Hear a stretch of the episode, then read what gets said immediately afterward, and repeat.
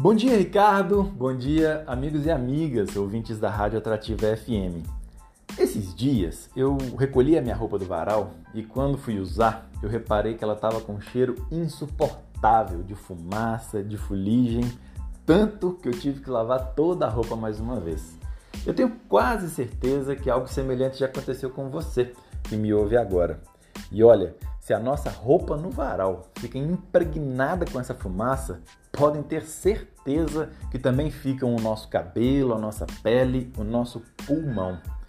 Em uma cidade como Barroso, a poluição das queimadas se soma à poluição industrial, que já é grave na cidade.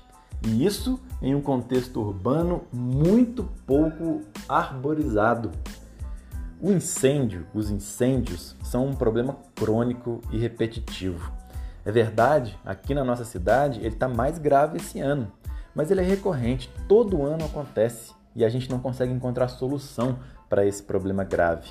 Só essa semana, segunda-feira, nós tivemos um incêndio de grandes proporções no bairro Esplanada e antes dele nós tivemos outro próximo do Rio das Mortes. São incêndios tão graves que agora já estão chegando perto das casas, estão quase causando tragédias.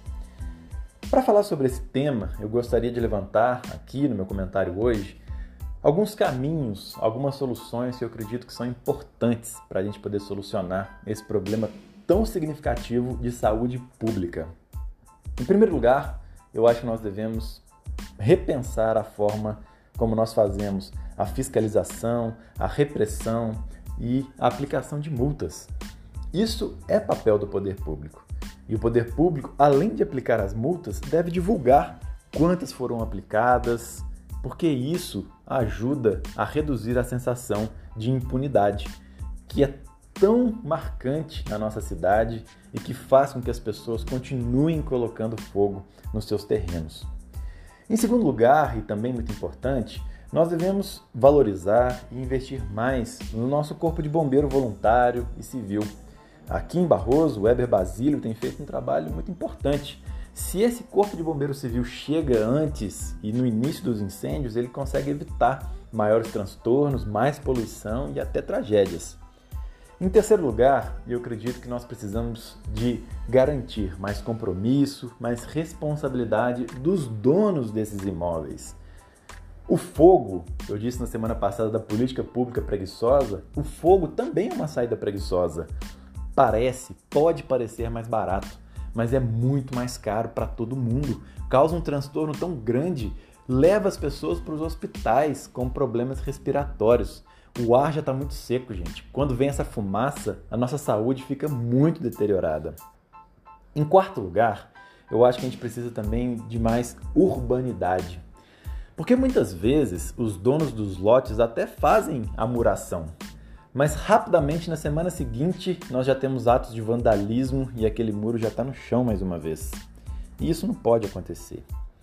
Mas em quinto lugar, e eu acho que mais importante, eu acho que essa talvez seja uma ideia inovadora, nós precisamos e podemos dar destinos provisórios a esses espaços, a esses espaços que estão ociosos nas nossas cidades.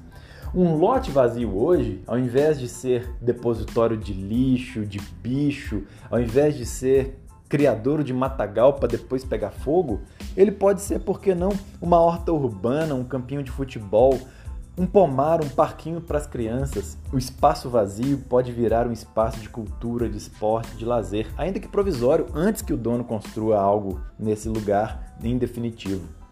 Aqui em Barroso, no loteamento da Luiza Graçando, nós tivemos, eles fizeram uma pracinha muito bonita. Vou até postar umas fotos no meu stories, quem me segue aí no Instagram pode ver. É um presente que foi dado para a cidade pela iniciativa privada. E por que não incentivarmos mais dessas parcerias entre público e privado para poder transformar o espaço urbano? E aliás, e agora para concluir, por falar em imóveis, eu quero aproveitar para deixar um abraço especial para as amigas do cartório de registro de imóveis Teixeira Malta de Dores de Campos, Ambrosina, Mônica. Estive aí ontem, fui muito bem recebido por elas. Agradecer a gentileza e a amizade. Aliás, deixar aqui também um abraço para todos os irmãos e irmãs dorenses. Sei que vocês também passam por esse problema das queimadas e todos nós, na nossa região, precisamos encontrar saídas mais inteligentes para esse problema. Por hoje é só. Um grande abraço a vocês, ouvintes, e até a próxima semana. Antônio Claret, para a Rádio Atrativa FM.